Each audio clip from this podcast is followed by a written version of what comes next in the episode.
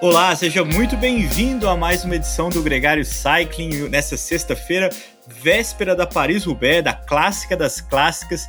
A gente se reencontra para falar um pouco sobre o que, que é isso, o que são as provas de um dia, por que, que algumas delas recebem o nome de monumento, por que, que outras não recebem, como elas se organizam no calendário, qual é a importância delas para cada ciclista profissional. Existe muita importância, assim como muita gente chega ao esporte acompanhando o Tour de France, depois descobre o Giro de Itália, a volta da Espanha, as provas de três semanas, né, as grandes voltas. Tem também as clássicas, e isso é um fator que muitas vezes confunde, desperta dúvida essa conversa que a gente vai ter hoje aqui a nossa ideia não é se apegar aos números, mas um pouco mais sobre o contexto do que esses eventos acontecem. Aqui ao meu lado, claro, Álvaro Pacheco. Álvaro, bem-vindo ao Gregário Cycling, mais uma vez gravado em vídeo, né, na verdade, aqui no YouTube replicado nos players de podcast da preferência de quem escuta a gente. A gente está em todos eles: Spotify, Apple, Google, Amazon, Deezer, enfim. Muito obrigado pela sua companhia aqui mais uma vez. Leandro, obrigado. É, obrigado por ter aceito o convite que a gente conversou aqui na, na redação virtual do Gregário, de fazer um programa híbrido entre o cycling e o radio, porque a gente está numa época mágica do ano, do ciclo do ano, né? e é, muitos de nós não, não sabemos detalhes. É, tem essa discussão: o que é uma clássica, o que é um movimento, o que é uma prova de um dia. Então, a ideia é ajudar você, ouvinte, independente do seu nível de paixão e conhecimento, até arrumar repertório de conversa, porque tem coisa que a gente vai falar aqui que é polêmica. Sem dúvida que é polêmica. A verdade é que não tem consenso, inclusive, né? As coisas são é, construídas com a história, né? É, é, é, o tempo que vai gerando esses nomes, que vai gerando é, esse conhecimento. Existem vertentes diferentes, né? A gente já começa aqui a entrar no assunto clássica. Para muita gente, é um evento grandioso, é um evento que é um, clássico no sentido de, de, tradicional. Eu entendo clássica como uma competição simples, é, clássica, onde você larga de um ponto, chega no outro. Quem cruzar a linha em primeiro é o vencedor. Tudo isso tem fundamento, tudo isso faz sentido. Eu acho que a gente vai falar bastante sobre isso aqui. É importante, então, aproveitando a brincadeira com o Radio, fazer como o Nicolas Sessler faz. É, vamos voltar aqui um pouquinho e vamos explicar como é que funciona o ciclismo de estrada. A gente tem uma temporada que na Europa começa no final de outubro, de fevereiro, vai até outubro. Tem as provas que valem pela primeira divisão, que são do ranking World Tour. Esse ranking é, tem um esforço de globalização, então a gente tem provas no Oriente Médio, provas na Austrália, por onde começa a valer a cada janeiro. Tem também aqui na Argentina algumas provas que não são do ranking World Tour, mas também são importantes. Provas no Canadá, provas no, no mundo inteiro.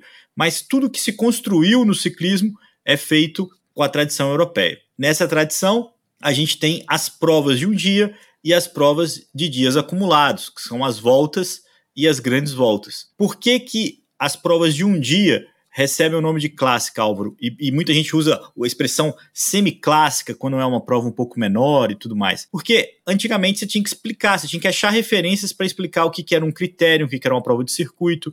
Tinha as provas com Derne, que eram as provas que andavam atrás da moto, é, e tudo isso precisava ser rotulado. Então as clássicas chegaram para isso. Então, clássica é uma prova de um dia. É, e uma prova de um dia, basicamente, uma prova que começa de um ponto e termina no outro. O que surgiu foi isso. Então, é, Liège, Bastogne, Liège, sai de Liège, chega em Bastogne, volta a Liège, Milão, São Remo, é, sai de Milão, chega em São Remo, e, e, por, aí, por aí vai. Então, essa é a construção mais simples de entender o que, que é uma clássica. Aí, é, tem uma derivação disso, que é o nível de relevância desses eventos. E aí começam as polêmicas. Porque são cinco provas de um dia que são mais relevantes que as outras que receberam o nome de monumento. A gente vai abordar isso aqui mais para frente, mas isso é importante ter desde, desde claro. Liège-Bastogne-Liège, a Paris-Roubaix, que é a prova desse final de semana. A gente está gravando esse programa na semana entre Flandres e Roubaix. Começou com a Milão-São Remo, na Itália, a volta de Flandres, é, que aconteceu semana passada, com a vitória impressionante do Tadej Pogacar, Paris-Roubaix, ainda está por vir a Liège-Bastogne-Liège e a Lombardia, volta da Lombardia, ou Il Lombardia, que é o nome que eles usam hoje. Fora isso, Álvaro, tem outras 15 provas que fazem parte do calendário de um dia do Tour. Então, são ao todo 20 grandes eventos de um dia principais e uma infinidade de outros eventos mundo afora, é, nos rankings, o SEI Pro Series, nas categorias 1.1, enfim, tem uma série de eventos, porque é, é o simples. É uma prova, como eu falei, que larga do ponto A, chega no ponto B, quem passou primeiro na risca venceu. Esse é o contexto todo. Por que, que a gente está falando disso nesse momento, Álvaro? Porque das 20 provas que fazem parte do ranking World Tour, 10 delas acontecem nesse período agora, é de 18 de março até 25 de abril, que são as provas que dão nome. E aqui eu estou falando principalmente das World Tour, tem provas que não são World Tour, é, que também estão nesse permeando esse momento, que são as clássicas de primavera. E para amplificar o debate dessas clássicas de primavera, sete delas acontecem na Bélgica. Então é por isso que a Bélgica tem essa identidade toda com as clássicas. É, é tão importante por lá quanto uma grande volta. Eles não têm uma volta da Bélgica de três semanas, como tem o Giro de Itália, como tem a volta da Espanha, como tem o Tour de France, mas tem um calendário repleto de provas de um dia.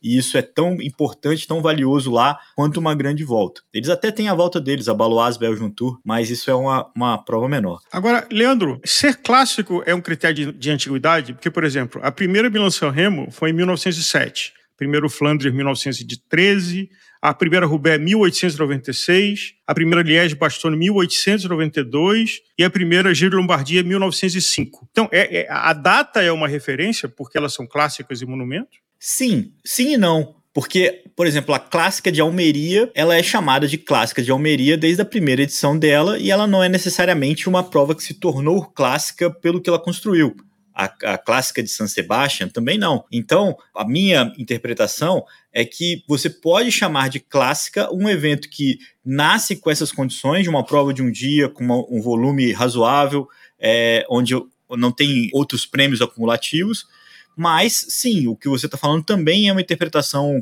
é, usual. Então vamos, vamos exemplificar isso que você falou. Toda clássica monumento nasceu antes de 1913, a mais nova da, das cinco é a Ronde van Vlaanderen, que é a clássica Volta de Flandres, que nasceu uhum. em 1913. Duas delas nasceram antes de 1900, né, que é Paris-Roubaix e Liège-Bastogne-Liège, que, que 1892, 1896, e as outras duas estão ali nesse meio tempo, 1905 a Lombardia, 1907 a Milão-São Remo. Eu tenho uma colinha aqui, porque de saber isso de cabeça é, é quase que impossível. Então, onde as coisas se encontram, Álvaro? Para entender por que, que essas provas são monumento, a tradição, a antiguidade, da, o, o RG antigo dessas, dessas provas é, fazem sentido. Então, muita gente questiona, por exemplo, por que, que a Estrada Bianchi não é um monumento, e um dos pontos é esse. Ela, a primeira foi em 2007, né? A primeira Exato. É, Estrada Bianchi, que, é, que era a, a prova de vintage lá, que segue é. acontecendo, uh, mas que como competição é, Pro Tour, a primeira foi em 2007. A primeira foi em 2007, a prova mudou de nome algumas vezes, é, e, e, e, ela tem atributos de monumento e não tem alguns dos atributos de monumento. Então, assim, a quilometragem dela é de menos de 200 quilômetros, é, ela ainda não tem o um impacto, acho que esse é um fator mais decisivo da Estrada Bianca para mim. Ela não tem o impacto de mudar a carreira de quem vence. É, se você perguntar pelo Zidnek Stibar, o tcheco, que correu muitos anos uhum. pela Soldal Quick Step, qual que é a primeira referência que você tem dele, qual que é a primeira lembrança, mesmo que acompanhe o ciclismo desde sempre, vai lembrar primeiro do tricampeonato mundial de ciclocross, ou vai lembrar dele é, competindo é, as provas pela Soldal Quick Step, só depois vai lembrar que ele já ganhou uma Estrada Bianchi. Se você perguntar para qualquer pessoa quem que é o Matthew Heyman, todo mundo vai falar que foi aquele cara que ganhou a Paris-Roubaix logo depois de quebrar o, o, a clavícula e fez um processo de recuperação batendo o Tom Boonen. É, ou se você perguntar quem que é o Johan Van Summeren, todo mundo que acompanha ciclismo é, há mais de 10 anos é, vai saber quem que é o Johan Van Summeren, porque ele ganhou a Paris-Roubaix. Então, a Paris-Roubaix é uma prova assim, ela muda a vida da pessoa e vira o rótulo a gente tem atividade hoje, por exemplo, o Alberto Bettiol, que ganhou uma volta de Flandres. O cara não precisa ganhar mais nada na carreira dele, vai ser sempre lembrado por um cara que ganhou a volta de Flandres andando escapado. E, e, e isso não é ainda uma característica da Estrada Bianchi. Ao contrário, a gente tem os grandes nomes ganhando por lá e prestigiando a prova. Então, a uhum. vitória do Tadej Pogacar, a vitória do Mathieu Van Der Poel, a vitória do Tom Pidcock esse ano, são grandes nomes que dão relevância para o evento, e não o contrário. Mas isso é uma questão é, de tempo e nem acho que é uma preocupação da Estrada Bianchi ter essa, esse rótulo. Agora, nessa linha, por exemplo, a Umloop é, é, é, é uma UCI 1.2, né? Ela acontece na mesma época, acontece na Bélgica, é, é disputada, mas está nessa mesma classe do, do, do, Você falou do Estado Bianchi, quer dizer, é uma prova que historicamente não mudou a carreira de um ciclista. Não teve um ciclista que foi marcado e que mudou de outro patamar de percepção? É, eu acho que é, é por aí. É, é, a gente tem. Então, só, só para tanto a Estrada Bianchi quanto a Onloop fazem parte do calendário World Tour. Então, elas são clássicas da primeira divisão. É, monumentos são só cinco, e elas estão na mesma categoria, porque em algum momento, quando a UCI precisou organizar esse ranking que não existia, era tudo muito aleatório, e precisou juntar os organizadores, as suas equipes e tal, isso foi no final dos anos 90 só que criaram essa expressão monumento. Então não existia. O Max não ganhou um monumento. O Max ganhou sete vezes a Milão São Remo. Então, hum. essa expressão monumento, ela, ela é recente na história. Por isso que não é uma preocupação é, ah, é monumento ou não é monumento, isso é, isso é, menor. Só que essas cinco provas, quando o Verbruggen lá, o presidente da UCI, é, assumiu que seria essas cinco provas teriam uma, uma, um diferencial, ele justificou isso. E essa justificativa é o, é o, parâmetro. Então são provas com mais de 250 quilômetros. A Milão São Remo, por exemplo, é a única que tem quase 300, que beira 300. É a prova mais uhum. longa do calendário Tour. São provas que têm características muito específicas então não existe outra prova com tantos quilômetros similar a Paris-Roubaix, que você tem o pavê, tem o, o velódromo no final, ou como Flandres, que tem os muros.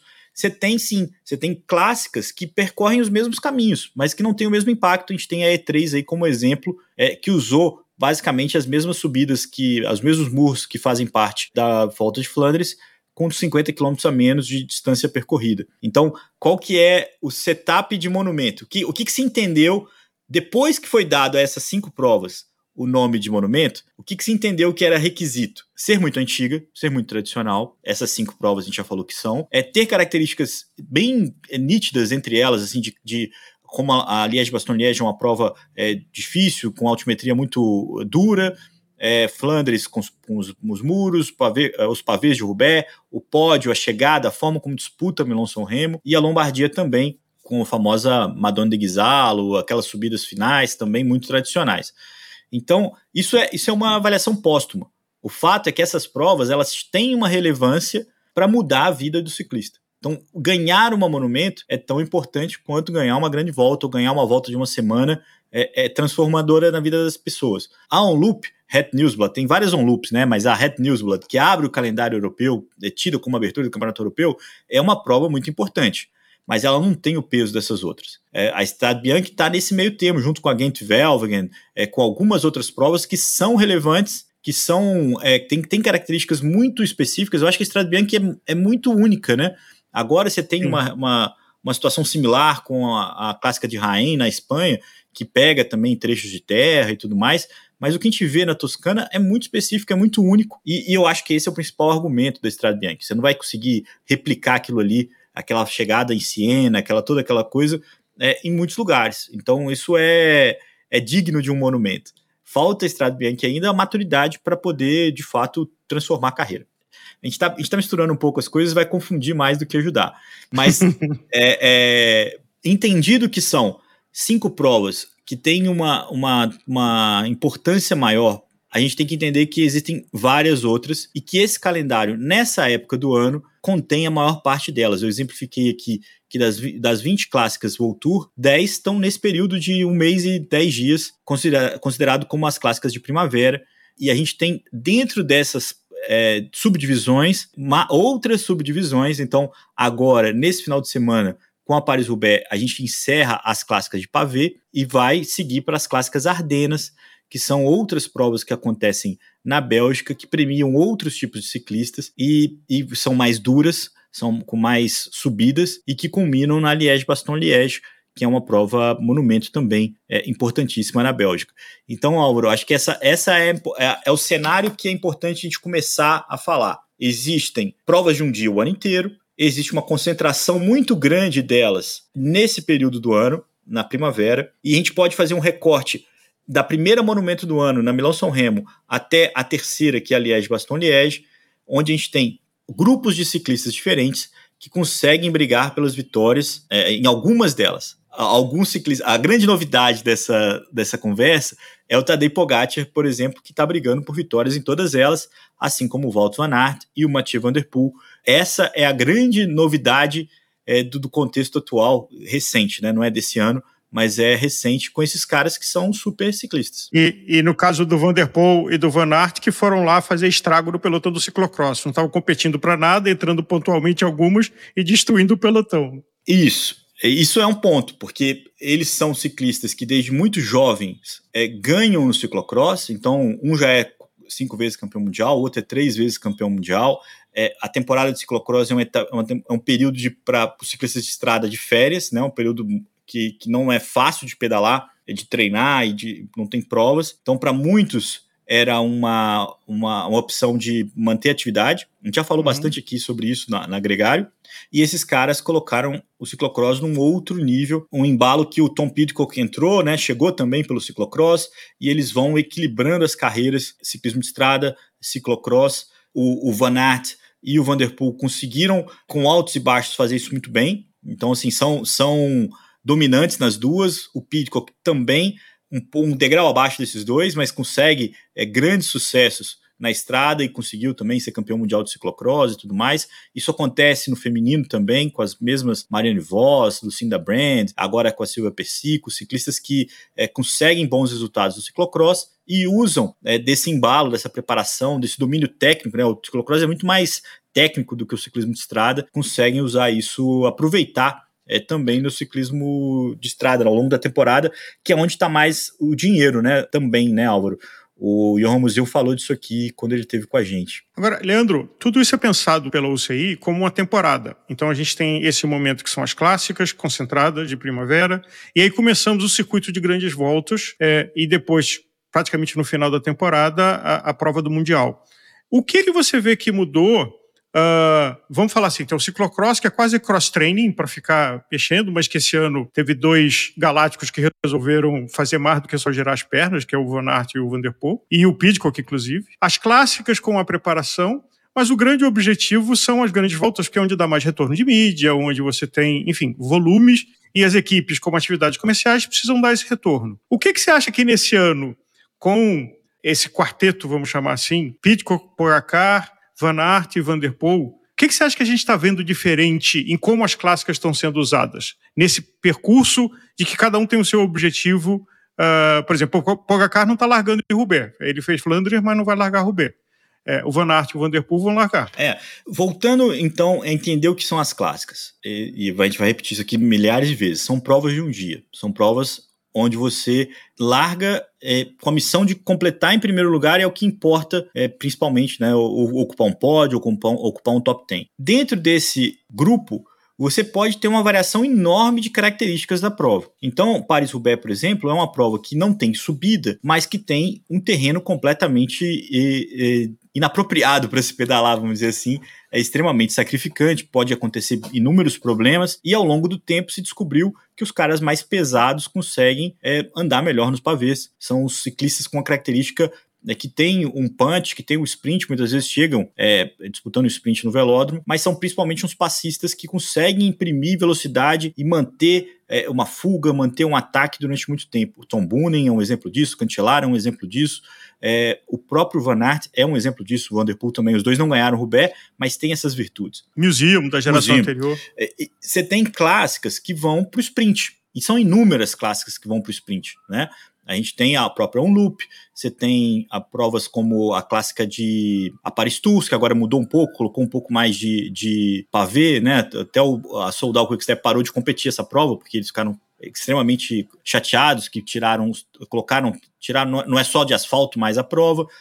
Você tem alguns eventos que são o vento faz muita diferença, como a Bruges de Pane, que ganhou um velocista, o Jasper Philipsen, e você tem as clássicas que são mais propícias para um ciclista magro, escalador, apto para grandes voltas, poder brigar, que costuma ser a Lombardia, costuma ser a Liège-Bastogne-Liège. O que é mais diferente é, nesse contexto atual, Álvaro, não é uma mudança muito grande no perfil geral, mas no perfil específico. É o Tadej Pogacar a diferença. É ele que, assim como o Merckx fazia no tempo dele, é, encara todo tipo de prova é, e, e, se propôs é, no ano passado a correr a volta de Flandres, bateu na trave e, e manteve essa disputa para esse ano. Porque, historicamente, os caras vão ter uma dificuldade muito grande. É muito difícil, e, e, e Milão São Remo está aí para provar, é muito difícil um ciclista com o peso, com as características do Tadej Pogacar, conseguir sobreviver uma subida curta como o pódio, intensa, e superar as acelerações dos especialistas, que é o que a gente viu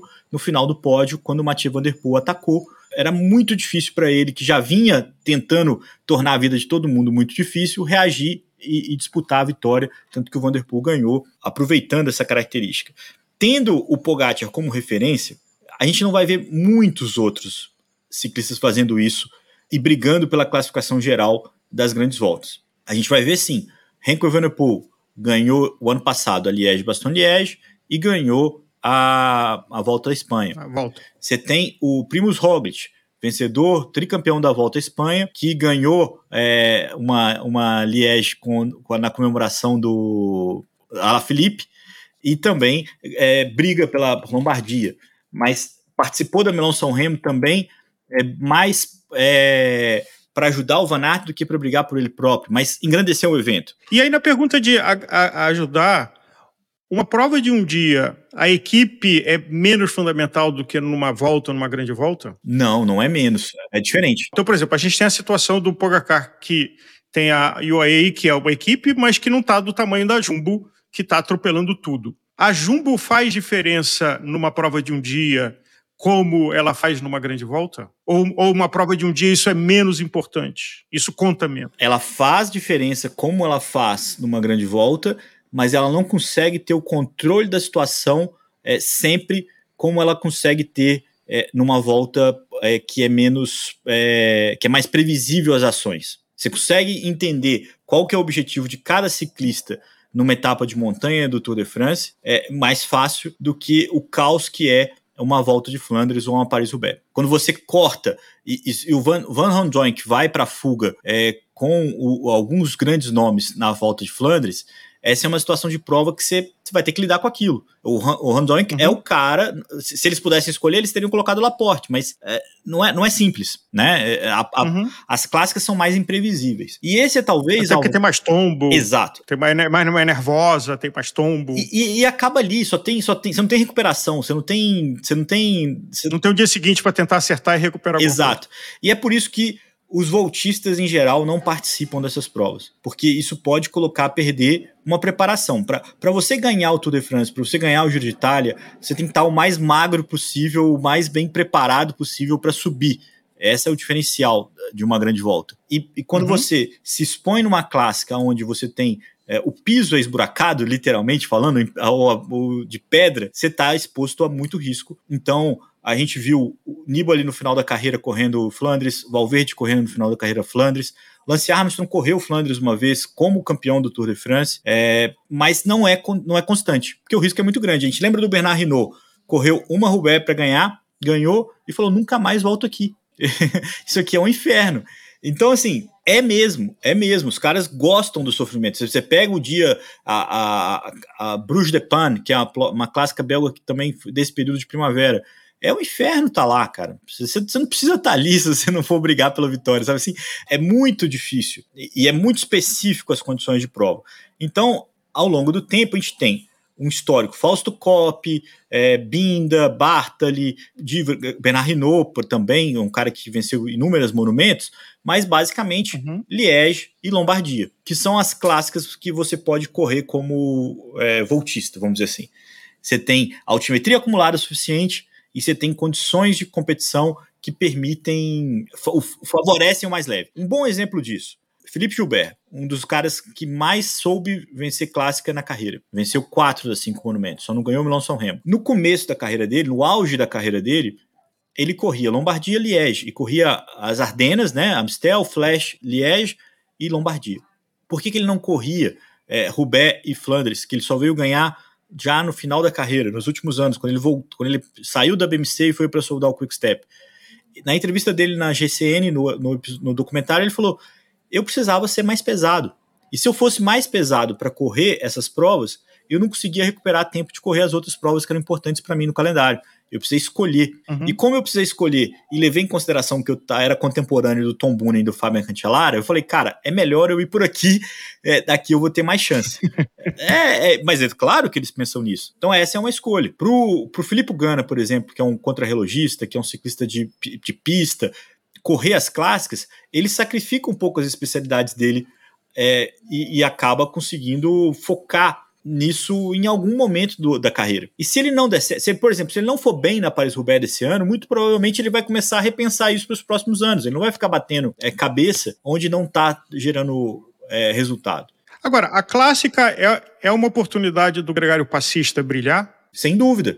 Sem dúvida, porque muitas vezes surge uma oportunidade onde menos se espera. O Matthew Heyman é uma referência disso. É um cara que estava fora dos holofotes quando conseguiu é, brigar pela vitória. O Johan Van Summeren também é um exemplo disso, quando ganhou pela Garmin a Paris-Roubaix. Alguns ciclistas, o próprio Nils Pollitt, que disputou o sprint com o Felipe Gilbert na Paris-Roubaix, ou o Sylvain Dillier, que também disputou com o Sagan, mudaria a vida deles. É uma chance única é, de um ciclista atacante, um ciclista que consegue sustentar uma vantagem muito tempo, é, um ritmo, né, um passo, vai resistindo às adversidades e consegue é, vencer uma prova como essa. Justamente pela, pela imprevisibilidade. Né? Um sprint, hum. o, Tom Boonen, o Tom Boonen perdeu um sprint para o Matthew Heyman no final de uma Roubaix, em 2017, 2016. No papel, isso nunca aconteceria. Ele já deve ter disputado, sei lá, 50 sprints, 60 sprints na carreira. Só depois de 270 quilômetros, depois de 50 trechos de paralelepípedo, é que esse tipo de coisa acontece. Porque é, é a magia da clássica. E tem até uma teoria de ciclistas, a, a, o, o, número mágico de 200 quilômetros, né? Que tem ciclistas excepcionais em prova abaixo de 200 quilômetros e tem ciclista que tem casca para é, é, distâncias maiores de 700 quilômetros, de 6 horas de prova e não de 5 horas de prova. Isso não é folclore, isso é fato. Os caras se adaptam melhor quanto maior a diversidade. O próprio Alexander Kristoff, que já venceu duas monumentos, ganhou São Remo, ganhou também Roubaix, ele tem essa característica de conseguir sustentar. É, quanto, quanto pior para todo mundo, melhor para ele. Né? Isso é, uma, é um fator, é um fator sim, e sem dúvida isso é uma, um ponto a ser levado em conta nessas clássicas. Mas só para arredondar isso aqui, existem clássicas para todo tipo de ciclista. E, e, existem ciclistas muito especiais, como o Ed Merckx, como o Tadej Pogacar, que conseguem se adaptar e correr vários tipos de clássicas o, o, pro Pogacar, que ganhou Flandres semana passada, e correr Roubaix nesse final de semana, ele mesmo falou, precisava ganhar peso, precisava estar mais pesado. Ele não pode fazer isso e querer correr o Tour de France no, em julho. O corpo dele não aguenta essa, essa variação toda em tão curto tempo. Então, uhum. vai ser um projeto que ele vai deixar para um outro ano. É, o Alan Piper, inclusive dirigente da equipe, falou que vai ser o último projeto dele. Então, vai, o peso é natural com a idade, né? Você consegue ter mais, você vai tendo mais dificuldade de manter o peso, é baixo, você vai ter um peso maior, vai ter mais facilidade de poder brigar por Rubé no futuro. Esse é o, isso, isso é um cenário muito importante. Qual que é o outro cenário importante, Álvaro? Mathieu Van Der Poel e Van Aert são ciclistas de clássicas, são ciclistas de provas de um dia, que teoricamente estariam restritos ao universo das clássicas de primavera, principalmente Roubaix, Flandres, São Remo, e que eles competem as outras. O, o Vanderpool tem top 10 nas cinco monumentos. O Van Aert também tem é, na, nas cinco. Acho que ele não tem top 10 na Lombardia, mas ele já ele é vice-campeão da Liège-Bastogne-Liège. Então, essa versatilidade que o Pogacar tem, esses dois nomes também têm e fazem com que essa disputa seja cada vez mais constante, vamos dizer assim. Esse é um outro fator legal, porque você tem na Liège-Bastogne-Liège no próximo na próxima quinzena, né? É, a presença do Henk Van der Poel, do Tadej Pogacar e do, e por que não, do Walt Van Aert, é, brigando também por uma prova que ele foi vice-campeão é, recentemente. No ano passado foi o Quinton Hermans que foi vice-campeão, mas ele tem é, pódio na Liège. Isso é um outro fator. A minha dúvida, Álvaro, quantos ciclistas serão capazes de fazer isso a, ao longo da carreira? Eu não acho que é uma mudança é, da forma como se disputa. Eu acho que existem, existe um momento onde grandes nomes são capazes de fazer isso mas isso continua restrito a grandes nomes. Não vão ser 10, 15 ciclistas que vão disputar a grande volta e o universo mais amplo de clássicas no futuro, entendeu? Não acho que isso vai pois é, acontecer. Pois é, porque é, é, o que acontece às vezes com uh, atletas vão ficando mais velhos e vão fazendo mais provas de endurance. Alguns migram para triatlo ou para outras coisas, onde a experiência, a resiliência, a dor é um fator importante, menos do que a explosão e a, a reação rápida. Sim. Então isso não, não se vale para o ciclismo de estrada. até vale quando você pensa que o Pogacar pode vir correr uma Paris-Roubaix no futuro. É, isso é. Mas tem um Pogacar, né? Mas é um Pogacar. O Bradley Wiggins fez esse movimento. Ele também fez todo o sacrifício necessário para conseguir correr e vencer um Tour de France, onde ele estava extremamente magérrimo, correu no limite. A gente lembra bem aqui que o Froome era mais forte que ele, muita gente corneta isso. Eu não acho que existiria o Froome naquele contexto sem o Wiggins, mas sim, ele estava mais forte. E, e, depois ele correu o Roubaix, fez top 10, é, brigou pela vitória. E, e, ali, naquele contexto que a gente está usando aqui para exemplificar, ganhou um passista é, outsider da equipe Soldal Quickstep. O Wiggins estava com o Boonen, o Terpstra conseguiu atacar e vencer, mudou a carreira dele, virou outro cara, foi até o final da carreira dele com o monumento, só para a gente exemplificar aqui e amarrar as coisas que a gente está falando. Não, é, é, e agora, para ajudar o papo de pelotão e que quem está acompanhando é, as provas que ainda tem para acontecer, se, você pudesse destacar um ou dois nomes de cada uma das cinco monumentos. Então, Sanremo, Flandres, Roubaix, Liège e Lombardia. É, pessoas que a vida mudou e que entraram para o Hall da Fama do ciclismo é. É, graças a essas cinco monumentos. Ah, isso é, isso é muito complicado, né, Álvaro? Mas a gente tem, por exemplo, o Matthew Goss, que ganhou a, a Milão São Remo, é um cara que vai ser sempre lembrado, pela, ele competia para uma equipe incrível, que era a HTC Columbia, é, ganhou a, a Milão São Remo numa, num sprint é, reduzido ali, numa época que o Cancellara, é, quem andasse na roda do Cancellara ganhava, porque ele, o Cancellara foi super constante nas clássicas. Eu, eu vi uma informação recente, não sei se foram 12 provas consecutivas que ele fez pódio. É, então, assim, é, uma, é uma, um cara muito, muito classe comum. E, e, durante um tempo da carreira dele, ele não tinha um sprint tão bom. Quem conseguia resistir na roda dele acabava conseguindo vencer a prova. O Matthew Goss é um exemplo disso. Aliás, o Hyperlink, lembrando no nosso programa do Ed Merckx, se eu não me engano, o Ed, no começo da carreira dele, tinha uma fama que ele não conseguia subir. E a, a Milan Sanremo, com, com o pódio, foi a primeira vitória dele que ele fala assim, pô, ele consegue rodar e consegue subir. O Merckx tem N outros créditos, mas tem uma clássica que é um divisor de água para ele, por exemplo. É, não tem uma clássica, tem sete Milão São Remo, é o maior vencedor não, da não, prova. Mas a primeira... Mas sim, não, eu tô brincando com você só pela grandeza do Ed Merckx. O Ed Merckx é o cara que mais venceu o monumento, não só é o cara que mais venceu tudo, mas também tem as monumentos na sua, na sua história. E, e, junto com ele agora o Pogacar venceu Flandres e, e, e Tour de France, o Luizão Bobet também eu acho. É, são três ciclistas que conseguiram fazer isso. É, normalmente a gente tem estatísticas assim, né? Merckx e alguém fazem alguma coisa, assim, né? Então, é, o Max também é o cara que mais venceu a Liège, Baston Liège, que é a Ladoyenne, né? Que é das clássicas a mais antiga, da, das monumentos a mais antiga, e que com e a mais dura. Então, essa é a prova que os, os, os voltistas quando tentam ganhar uma volta, tentam ganhar essa.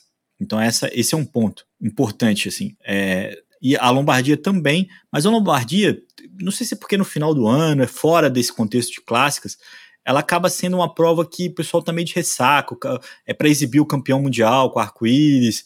Então, assim, é meio misto. Então, assim, das cinco monumentos, você tem Liège-Bastogne-Liège, onde predominantemente vinga um cara que é bom em escalada. Muitas, a maioria das vezes na Lombardia isso também acontece. Na volta de Flandres isso é meio, meio a meio a meio. E na Milão São Remo e na Paris-Roubaix, ao contrário, são classicomos, são caras específicos, conseguem brigar, boa parte deles com bons velocistas. Você pediu para falar, é, vamos falar de Roubaix, porque a Roubaix é a prova que acontece nesse final de semana, que tem mais contexto. É, a gente tem dois ciclistas que ganharam Roubaix quatro vezes, o Tom Boonen e o Roger Vlamant. É, o Roger de Vlaman é, é, tido como um dos maiores classicômetros também da história. É tido, não, ele é, é por resultados, né? O cara que rivalizou com o Max, conseguiu ter esse domínio. O Max só ganhou três vezes Roubaix.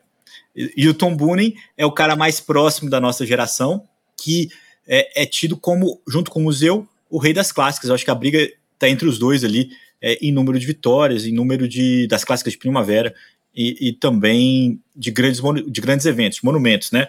Os dois também brilharam em Flandres, mas quem mais venceu em Flandres foi o Cancellara, junto com o Boonen com o Museu, três vitórias para cada um deles. Quem mais venceu em Roubaix? Quem mais venceu em Roubaix foi o Vlamanck e o Tom Boonen. Quem mais venceu em Flandres foi o Cancellara, o Boonen e o Museu, com três cada um. Uhum. O Boonen e o Cancellara conseguiram fazer isso no mesmo ano. Né? Eu acho que o Museu também. Ganhar Flandres, uma, uma semana depois ganhar Roubaix.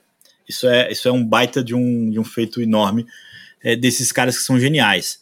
É, a expectativa, então, para quem vai acompanhar agora, depois de Roubaix, Clássicas Ardenas, as provas com mais subida, com aquele final super é, duro no Muro do Rui na Flash Wallon, onde a gente viu já vários ciclistas é, brilhando. Valverde adorava ganhar ali. É, tem também o, o Felipe Schubert, ganhou ali lindamente algumas vezes. Amstel Gold Race e a Liège-Bastogne-Liège. Esse, esse período é muito legal de acompanhar é, também o Renko Evenepoel, é, o Mathieu Van Der Poel e oh, desculpa, o Mathieu Van Der Poel, não sei se vai correr, o Van Aert e também o, o Pogacar. Eu acho que a gente vai ter um, um grande pega na Liège-Bastogne-Liège entre o Renko e o Pogacar. É, essa vai ser uma disputa interessante de acompanhar. Já para o final do ano a gente tem a Lombardia, como eu falei, é uma prova que muitas vezes, por exemplo, Damiano Cúnigo é tricampeão da Lombardia, né? Damiano Cúnigo campeão do Giro de 2003, 2004, agora me falhou a memória, Álvaro, mas é um cara é estranho ali, né? A Lombardia às vezes tem umas zebras, o Oliver Zolg, que é um ciclista é, suíço que ganhou também, foi uma grande zebra, e de uns tempos para cá tem o Pogacar é o atual bicampeão dessa prova, eu acho que também é o nome a ser batido lá no final do ano, é, com, com, com, a última clássica Monumento, que acontece normalmente depois do Campeonato Mundial, é a chance deles se exibirem com arco-íris. Quem mais venceu a Lombardia foi o Fausto Coppi, é, cinco vitórias, um cara que é tradicional da, da, das grandes voltas também e que venceu por lá muitas vezes. Essa é só uma, uma, um indicativo, né? É, tanto a Lombardia quanto a Liège foram vencidas por muitos ciclistas que ganham grandes voltas. As outras é um cenário um pouco mais restrito. Por exemplo, o, o Alberto Contador, que é uma grande referência, é, ganhou uma clássica na vida dele, a Milano Torino, é, e, não, e não, praticamente não correu, não, não, não, participou, né, mas não conseguiu brigar pelas vitórias é, em outras clássicas, muito menos, menos das monumentos. Então essa é uma... O Froome também não tem assim, um desempenho muito relevante. Talvez isso, né, Álvaro? O Lance Armstrong venceu as suas principais clássicas antes de se tornar um, um ciclista de volta. Quando também ganhou o Campeonato do Mundo, quer dizer, foi na, na, é. na, na janela anterior dele, é. pré-câncer. E, e, onde, ele, onde ele era mais pesado. Acho que você tem dois fatores que são muito definitivos para que os voltistas não corram tantas clássicas. A questão do peso-potência, do quanto, do quão magro o cara tem que ser para correr as voltas, e a questão do risco de acidente, porque tá ali todo mundo é, ávido por um resultado imediato, então você está muito mais exposto, e é por isso que muitos deles, muitos deles não periodizam nesse, nesse sentido. Aliás, uma prova disso tá o acidente que o ciclista do Bahrein é, causou, que não foi intencional, é. mas que numa clássica todo mundo se espalha, e aí tinha uma coisa ali de um gramado com mais fundo de água e quase o pelotão inteiro foi pro chão. É uma coisa que numa grande volta não é tão provável de acontecer na cabeça do pelotão. Exato. E só para finalizar aqui esse cenário das clássicas, é, boa parte delas são organizadas pelos mesmos organizadores das voltas. Então, o organizador do giro organiza também Milão São Remo e a Lombardia. O organizador do uhum. Tour de France, a ASO, organiza o Tour e a Paris-Roubaix e a Liège-Bastogne-Liège. E a, e a Volta, né? Porque hoje é do mesmo dono. E as provas das clássicas belgas têm uma organização separada, a Flanders Classic, que é uma entidade que organiza e que, inclusive, traz muitas novidades para o cenário, como igualdade de premiação para os gêneros, é, são as provas que têm referência entre homens e mulheres, porque, como a gente, falou aqui, a gente não, não, explicou muito bem, mas existem 20 provas World Tour de um dia no masculino e 14 no feminino. E existem três monumentos que têm a versão feminina, Roubaix, Liège e também a volta de Flandres. As duas italianas não têm. É uma expectativa que nos próximos anos eles consigam criar é, uma Lombardia e uma Milão-São Remo. Já chegou a ter no passado, mas é, não viabilizava. A, a, Estrada Bianca, que também é organizada pelo mesmo grupo do Giro, tem a versão feminina. Isso tem, e, e, é um pouco do, do acordo daquela passagem quando era uma prova é, da heróica, né? É, então, logo que, uhum. que aconteceu, eles já fizeram a feminina também. E é o caminho, eu acho que vai acontecer isso. Não, não acho que é um, um defeito da RCS não, não fazer. Eu acho que é uma questão de viabilidade. Acho que uma hora vai, vai chegar a versão feminina dessas duas clássicas monumento italiana para poder compor. Então, mas você falou uma coisa que eu acho que vale destacar, que tem três empresas que de verdade é quase um cartel uh, sobre as provas de ciclismo, que é a ASO, a Mauro Sport. Inclusive tem um livro que eu recomendo, o, o Le Fric, uh, que fala sobre a história da família, uh, desde do, do, da Segunda Guerra, quando começou. Recomendo muito para quem gosta de ciclismo e, e, e conteúdo. Do, do Giro, que é uma empresa mais confusa, que veio do Gazeta do Esporte e está tentando se organizar, tem lá seus problemas, teve um problema é, de, de, de, corrupção e, e, coisas desse tipo, mas tá Que é uma história super mal contada. E a Flandres, que é um bicho à parte, né? Que é, é um animal é, belga fazendo as provas belgas. Uh, mas essas três empresas, de verdade, mandam uh, no calendário, no, no, que faz diferença no calendário. Porque tem provas, tem, estava vendo aqui nas nossas escolas, tem mais de 20 provas de um dia que morreram, que não conseguiram sobreviver economicamente. Então, acho que essa, essa, essa globalização, né, essa centralização das grandes empresas é o que consegue manter as provas ativas e não deficitárias. Né? É muito difícil organizar uma prova. Quando você consegue fluir isso no macro, né? Você, vamos pensar que todo mundo quer patrocinar o Tour de France. Quando você patrocina o Tour de France, você vai encaixando as outras coisas juntos, você vai conseguindo dividir esse know-how, dividir essa experiência. Mas é curioso, porque essa semana teve o GP Miguel Indurain e tá rolando a Itzulia, é, volta ao País Basco, que é organizada por uma região, por uma, um clube local. Então, assim, ainda, ainda existe resistência, vamos dizer assim, é, para essa organização dos eventos. E que é uma categoria 1.1, né? Que seria, vamos dizer, a terceira classe. Né? É, o Indurain é, Itzulia é E é por isso, Álvaro, que de, tinha tanto problema. Né? A, a, a UCI com as organizações é, é uma queda de braço constante. Né? A ASO é mais forte do que a UCI, que é a FIFA do ciclismo, porque ela tem os grandes eventos, é, os eventos mais bem quistos, vamos dizer assim. E aí você fica sempre nessa briga, a RCS crescendo com suas provas, fazendo o seu sua montagem, né? Você tem evento o ano inteiro, você tem de março a outubro prova RCS. É, o ano que vem eles vão trazer o Giro Doni, o Giro Feminino vai fazer parte do, do da RCS que hoje pertence a um outro grupo. Eles vão fazer um, uma associação para poder fazer isso, muito em função do Tour de Femme, que é da ASO, com o Tour de France feminino. Uhum. E, e, esse é um cenário que, que é necessário, assim, acho que não é, é um caminho sem volta da, das organizações conseguindo é, as entidades, né, centralizando as principais provas. Não, não, tem, inclusive tem as conexões com o mundo árabe, cada um tem sua fatia, né, o, o AE Tour é da RCS, a ASO tem as dela também e tal, todo mundo ali divide a, a, conta. a conta. Agora, Leandro, obrigado. A ideia aqui é trazer uma informação e, e ajudar na, na, na, no nosso ouvinte a acompanhar essas provas, as conversas de pelotão que saem daqui. É, daquela, pô, você sabia? Eu ouvi isso lá. Então, uh, a nossa ideia aqui, espero ter atingido o objetivo, e de trazer repertório de conversa. Uh... Eu acho que o mais legal é que esse assunto é infindável. Então, quem está ouvindo a gente pode falar com a gente, perguntar o que quiser, que rende outros inúmeros podcasts aqui falando sobre isso. É, nada do que eu falei é escrito em pedra, como você brinca.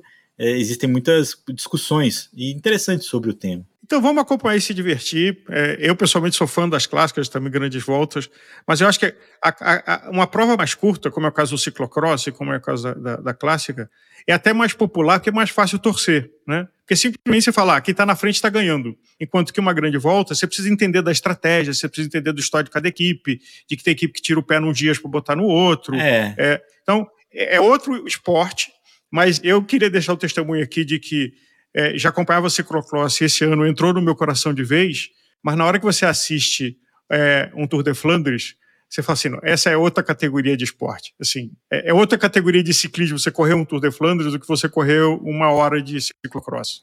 É, é, é, eu acho que é isso, assim, eu acho que cada um tem seu lugar, eu acho que o ciclocross é uma parada interessante, é, que a, a, tendência é crescer, eu acho que o fato de ser mais curto tem seu lugar, mas a, a aura dos grandes eventos do ciclismo de estrada acho que é uma parada que, que não vai se perder.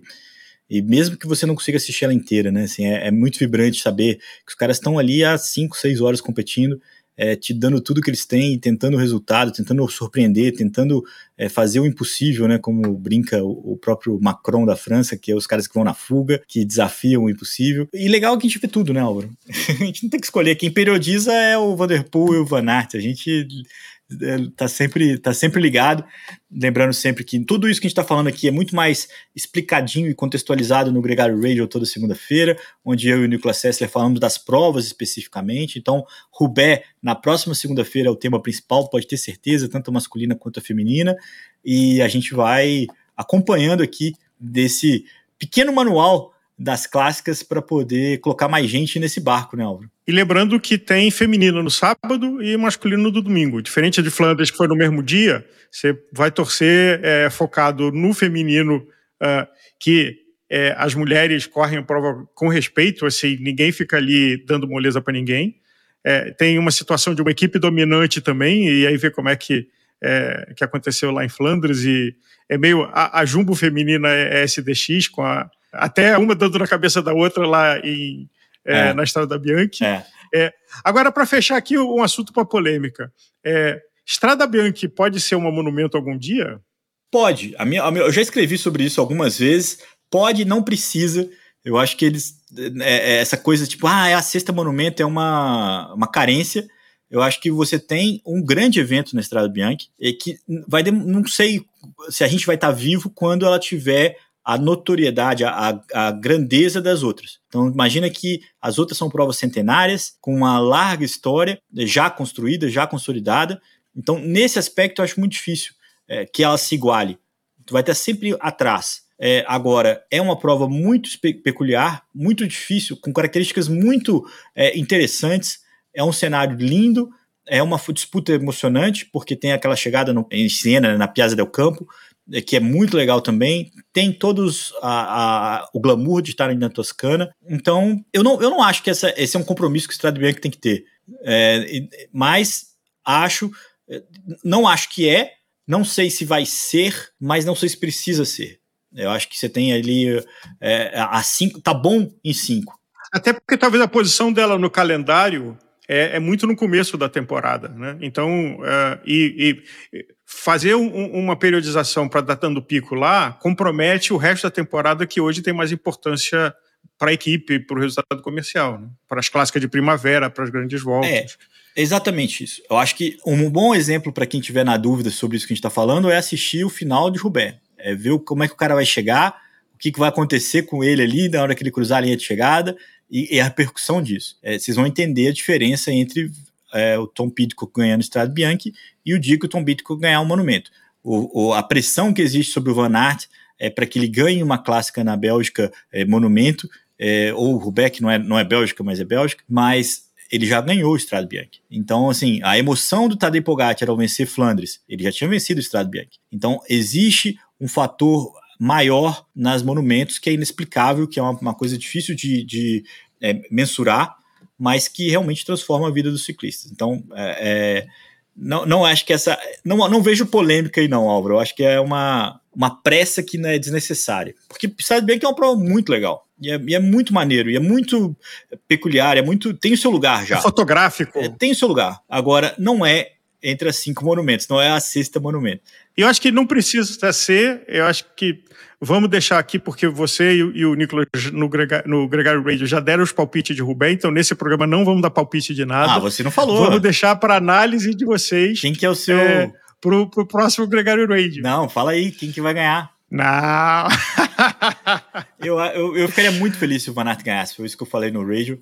Acho que tanto ele quanto o Vanderpool precisam ganhar Rubé na carreira, precisam ter esse nome lá muito melhor do que um Colbrelli da vida, mas como você mesmo falou, é uma prova que pode acontecer de tudo e a gente vai precisar Não, e, assistir para saber. acho que nisso tem, tem, um ídolo meu, apesar de ter as manchas no currículo, que é o Jorge Henkepp, né, que o sonho dele, que nunca realizou, foi ganhar Roubaix, que no dia que ele estava bem, quebrou o guidão, né? Então, é a coisa que acontece em Roubaix. E ele foi pro chão e ficou ali com aquela cara desolada, é uma foto clássica. É. É, agora, eu diria o seguinte, a gente está tendo a sorte é, de ter Pogacar, Roglic, é, Vanderpool e Van Aert é, juntos. Assim, esse é um privilégio do ano passado e desse ano Sim. que quem acompanha ciclismo e vê, porque você tinha assim uma, um, um, showman que foi o Sagan, que teve uma enorme importância e tem uma carreira admirável, mas você pega Van Aert e Vanderpool, eles têm, engraçado que o Vanderpool ele é muito admirado e fã, e a gente vê isso no agregário, toda vez a gente fala dele sob audiência,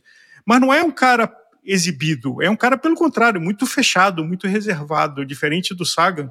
O Van Aert é mais colorido, mas eu acho que é, é, é, você tem esses dois que enriquecem muito para nós Sim. que adoramos e seguimos ciclismo estarem competindo. É, é, muito bom ver os caras correndo tudo e, e aceitando perder. Eu acho que isso é o mais legal. O cara se dá ali ao, ao, risco de perder a prova, a exposição de perder a prova por correr todas, por querer participar de tudo. Então acho que esse é o maior, maior privilégio que a gente tem tido de acompanhar. Por exemplo, Pogacar podia imaginar que, ah, não vou me expor, já ganhei Flandres, porque eu vou bater guidão com o Renko na Liège, sabe? Ou, ou, o próprio Van Aert, que é, é, claro que depende um pouco de Roubaix para confirmar a presença dele na Liège, mas como é que vai ser? É, pô, vai lá, vai dar cara, vai tentar ganhar. Acho que esse, esse é o maior, maior mérito dessa geração. E, e é até uma brincadeira que o Oleg Tinkov, né, da Tinkov, que era um cara extremamente Polêmico. Polêmico. E ele sempre falava isso: os grandes nomes precisam estar nos grandes eventos, e precisam estar sempre nos grandes eventos. E é isso que a gente tem visto e tem que dar valor sim. Bom, Álvaro, acho que a gente pode encerrar por aqui, porque esse assunto é infindável, né? A gente não vai conseguir ter um fechamento, a gente vai ter uma pausa. Não, uma emenda no outro. A gente vai na temporada e, como dois, dois apaixonados que somos, é. É, e eu bebendo do seu conhecimento, é, vamos, vamos juntos. Vamos juntos e vamos em frente. Agradecer a todo mundo que chegou nesse, nesse podcast com a gente até o final.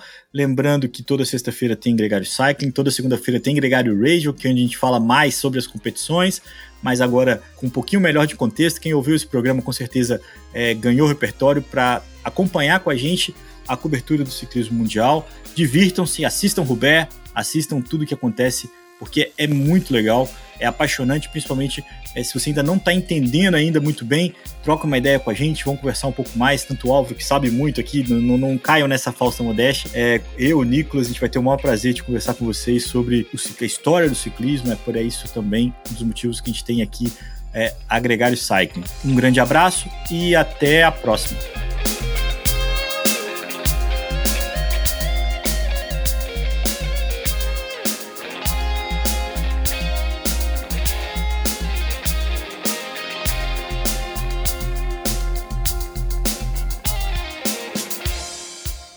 Ter um pôster com a arte desse episódio. As ilustrações do Woodson Malta podem decorar sua casa. Entre em contato com a gente e saiba mais.